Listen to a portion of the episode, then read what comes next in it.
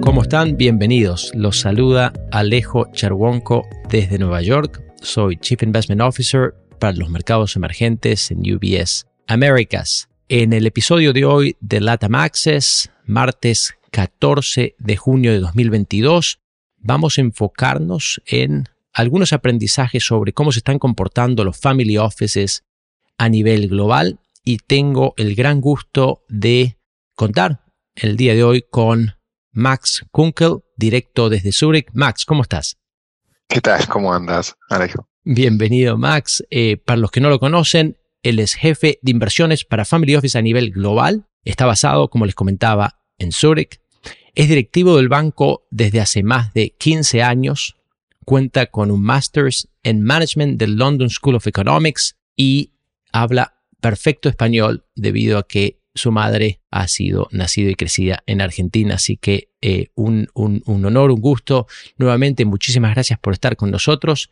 Vamos directo a el contenido del día de la fecha que tiene que ver con el Global Family Office Report, un reporte anual eh, que, para empezar, Max, ¿de qué se trata? qué tipo de contenido tiene, cómo se lleva a cabo. Cuéntanos un poco más. Ah, con mucho gusto. Um, el Global Family Office Report es el mayor estudio de family offices individuales en el mundo. Um, desde hace tres años, nosotros preguntamos a varios de nuestros clientes family offices una vez al año en detalle sobre temas de este asset allocation a inversiones sostenibles. Y el resultado es el Global Family Office Report que se publica una vez al año. Este año hemos aumentado el tamaño de nuestra encuesta a 221 family offices que supervisan colectivamente casi 500 mil millones de dólares. El 15% de ellos son de América Latina, pero obviamente todas las regiones están representadas fascinante que no haya nada comparable en el mercado al día, al día de hoy. Y creo que dentro de las preguntas que se le hacen a los Family Office, la más interesante desde mi punto de vista tiene que ver con el tema de construcción y gestión de carteras. ¿Qué se deja entrever, Max, en las respuestas de los participantes? Lo que, lo que vemos es que la, mayoría de los family office se están posicionando para un entorno de, número uno, inflación elevada. Número dos, tipos de interés más altas, pero en términos reales no muy altas. Y número tres, una desaceleración, pero no un desplome del crecimiento. Y esto significa que, número uno, continúan aumentando la asignación a activos alternativos, Número dos, buscan estrategias más activas. La mayoría hoy en día nos dice que confían más en la selección de gerentes activos, estrategias activas, en lugar de la exposición pasiva. Y número tres, un 25% está explorando estrategias basadas en derivados para mejorar el rendimiento ajustado al riesgo muchos family office no suelen seguir la forma tradicional de invertir 60% en acciones y 40% en bonos. Eh, en cambio, construyeron su propia versión de 60-40. Em, por ejemplo, el Global Family Office Report del año pasado mostró que en promedio la asignación de family offices fue de 60% de activos tradicionales, acciones, bonos y efectivo, y un 40% de activos alternativos, bienes raíces, private equity, hedge funds. Y este año se sitúa en un 57% de activos tradicionales y un 43% de activos alternativos. Y bueno, y dado el, entorno actual, los family offices nos dicen que eh, pretenden reducir aún más la asignación a renta fija y cash a favor de activos alternativos. Y eso es algo que se puede ver en particular en América Latina. en América Latina, la asignación a renta fija tiende a estar por encima del promedio mundial y casi un tercio planea reducir la asignación a la renta fija, el 39% planifica aumentar la asignación a bienes raíces, el 43% a fondos de private equity, el 38% a inversiones directas de capital privado. Y, hablando de private equity, aunque la, la asignación por medio de Family Office de América Latina a Private Equity todavía está algo por debajo del, del promedio mundial. El promedio mundial está en 21%. Em, ya es bastante considerable. Estamos hablando del 17%. Y, y cuando preguntamos a, a, los family offices por qué siguen agregando a private equity, um, realmente salen tres cosas. Número uno, rentabilidades la gran mayoría, más del 70% espera rendimientos mayores que en los mercados públicos. Número dos, una ampliación del universo de, inversión. Y creo que eso es, es comprensible, dado que el número de compañías que cotizan en bolsa, por ejemplo, en los Estados Unidos en los últimos 20 años, como sabes, Alejo, ha, ha bajado más del 40%. Así es y a, la vez el número de empresas apoyadas por private equity ha aumentado más de cinco veces durante el mismo periodo. Y la última razón es, a menudo ven private equity como una extensión de las actividades empresariales. Y eso siempre obviamente es bastante importante cuando uno tiene um, una persona detrás del family offices uh, que sigue uh, muy interesado en seguir con sus actividades empresariales. Fascinantes conclusiones, Max. Realmente el sesgo hacia activos no tradicionales, como mencionabas, private equity en particular, real estate o bienes raíces y hedge funds o fondos de cobertura es muy marcada en este tipo de, inversores respecto, por ejemplo, a lo que en VS eh, recomendamos en lo que se refiere a una alocación de activos estratégica, ¿no? Este, este 40%, 43% en promedio global que mencionabas a activos no tradicionales está bastante por encima a eh, nuestros modelos, pero ilustra el comportamiento de, este tipo de instituciones que es bastante distinta a, a otro tipo de inversiones. Si te parece, hablemos un poco sobre un approach temático a eh, las inversiones. ¿Qué tipo de eh, temáticas de inversión son más favorecidas, sobre todo en el reporte más reciente por los family offices a nivel global?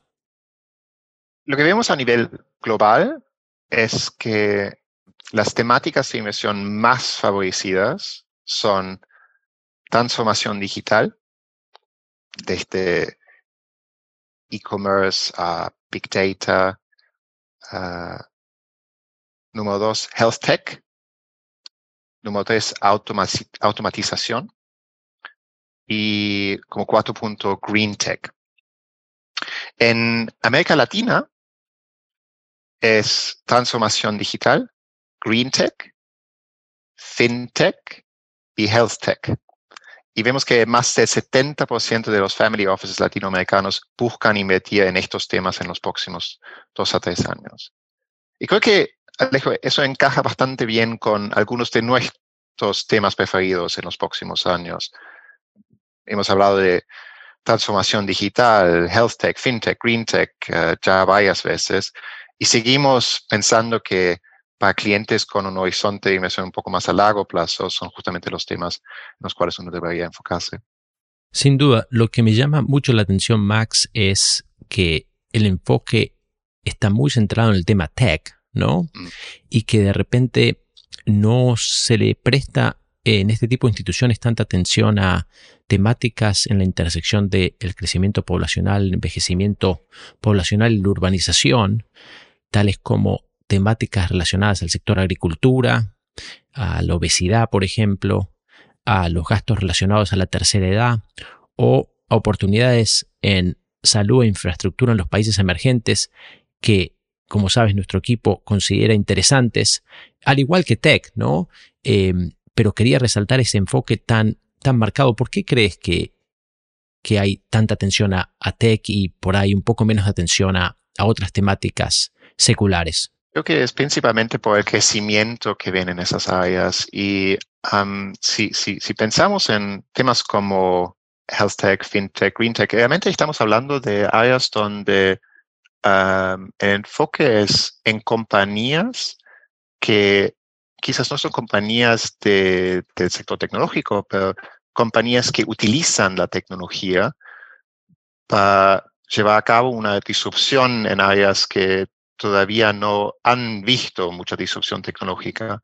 Y justamente eso es algo que a muchos family offices les gusta y vemos que e, ellos también piensan que es algo que se va a llevar a cabo a largo plazo y no tanto a corto plazo. Entonces, muchos están metiendo en estas áreas no exclusivamente a través de los mercados públicos, pero con el enfoque bastante uh, claro en, en, en, mercados privados, es decir, otra vez private equity. Muy bien. Mirando el reporte, hay una serie de preguntas que están enfocadas al tema de las inversiones sostenibles y cómo encaran los family offices eh, este, este tipo de, de, alocaciones. ¿Qué nos puedes compartir por este, este área? Primero, quizás que inversiones sostenibles son muy importantes para los family office. Uh, vemos que más de la mitad, el 56% de los family office a nivel global asignan capital a inversiones sostenibles. Y este número se ha estabilizado desde el año pasado. Pero lo que vemos es que los family offices son cada vez más selectivas en, en, en esa área están definiendo los objetivos en cuanto a sostenibilidad que quieren reflejar en las carteras y efectivamente están intentando de, de poder medir que efectivamente están logrando algo con su capital um, fuera de obviamente los objetivos financieros. Más de la mitad de los family offices nos dicen que no están seguros de que puedan identificar greenwashing. Um, greenwashing es decir, el, el intento de una empresa de, hacer que sus productos parezcan ecológicos cuando en realidad no lo son. y por lo tanto, eh, están intensificando su due diligence y también dicen que medir el impacto que tienen sus inversiones sigue siendo un problema. Entonces, lo que vemos es que todavía la mayoría a nivel global, la mayoría opta por inversiones sostenibles a través de la práctica de exclusión. Simplemente no invertir en ciertas áreas que no reflejan sus, valores. Pero se están preparando para tomar uh, uh, un approach más integral de, considerar también integración e impacto.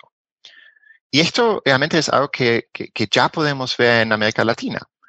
En América Latina el 61% hace inversiones sostenibles, el 43% uh, dice que lo hace a través de, inversiones que ya integran sostenibilidad en su análisis de, inversiones, um, sol, solamente para comparar eso con el promedio a nivel global, que um, está en 31%. Y solamente el 25% de los family office latinoamericanos opta por el approach de exclusión. Y a nivel global vemos um, el número es de 38%. Una, una cosa, Alejo, que a mí me parece bastante interesante. A nivel global, lo que todavía vemos es que hay grandes diferencias regionales uh, en cuanto a adopción de, de, inversiones sostenibles. Por ejemplo, en los Estados Unidos vemos los niveles más bajos de adopción, 31, 39%, uh, mientras um, el nivel más alto lo vemos en el Medio Oriente, 70%. Mucha exclusión, dicho sea de paso. Y en Europa, donde es más bien semejante a lo que vemos en, Latinoamérica, entre exclusión y integración, vemos que el 65% opta por, por inversiones sostenibles. Muy probablemente en Europa también eso, eso, eso refleja el enfoque en el lado regulatorio con obviamente la Unión Europea tomando uh, el liderazgo en, en, en, cuanto a la definición de sostenibilidad. Gracias por compartir, Max. Eh, muy interesante las diferencias marcadas a nivel regional y cómo pareciera que en cierta medida los family offices latinoamericanos están un paso adelante eh, a, los de otras, a los de otras regiones en este, en este área. Para concluir la conversación de hoy, te quería preguntar sobre un tema del cual recibimos cantidad de preguntas por parte de nuestros clientes, sobre todo en un entorno de altísima volatilidad en este espacio que tiene que ver con los activos digitales, ¿no? Estas nuevas tecnologías de blockchain y eh, su aplicación específica, las criptomonedas. En el reporte hay consultas al respecto. ¿Qué conclusiones se dejan entrever? Um, yo diría que destacan realmente tres observaciones. Número uno, los family offices tienden a estar más interesados en eh, el llamado Distributed Ledger Technology o tecnologías de libro mayor distribuido como, blockchain que en las criptomonedas como Bitcoin. por ejemplo, el 35% invierte o considera invertir en Distributed Ledger Technology y el 26% en criptomonedas. De los family offices latinoamericanos, estamos hablando de un 24% que invierte o considera invertir en Distributed Ledger Technology como blockchain y solamente el 14% en criptomonedas. Número dos, eh, los family office invierten más para aprender que para ganar.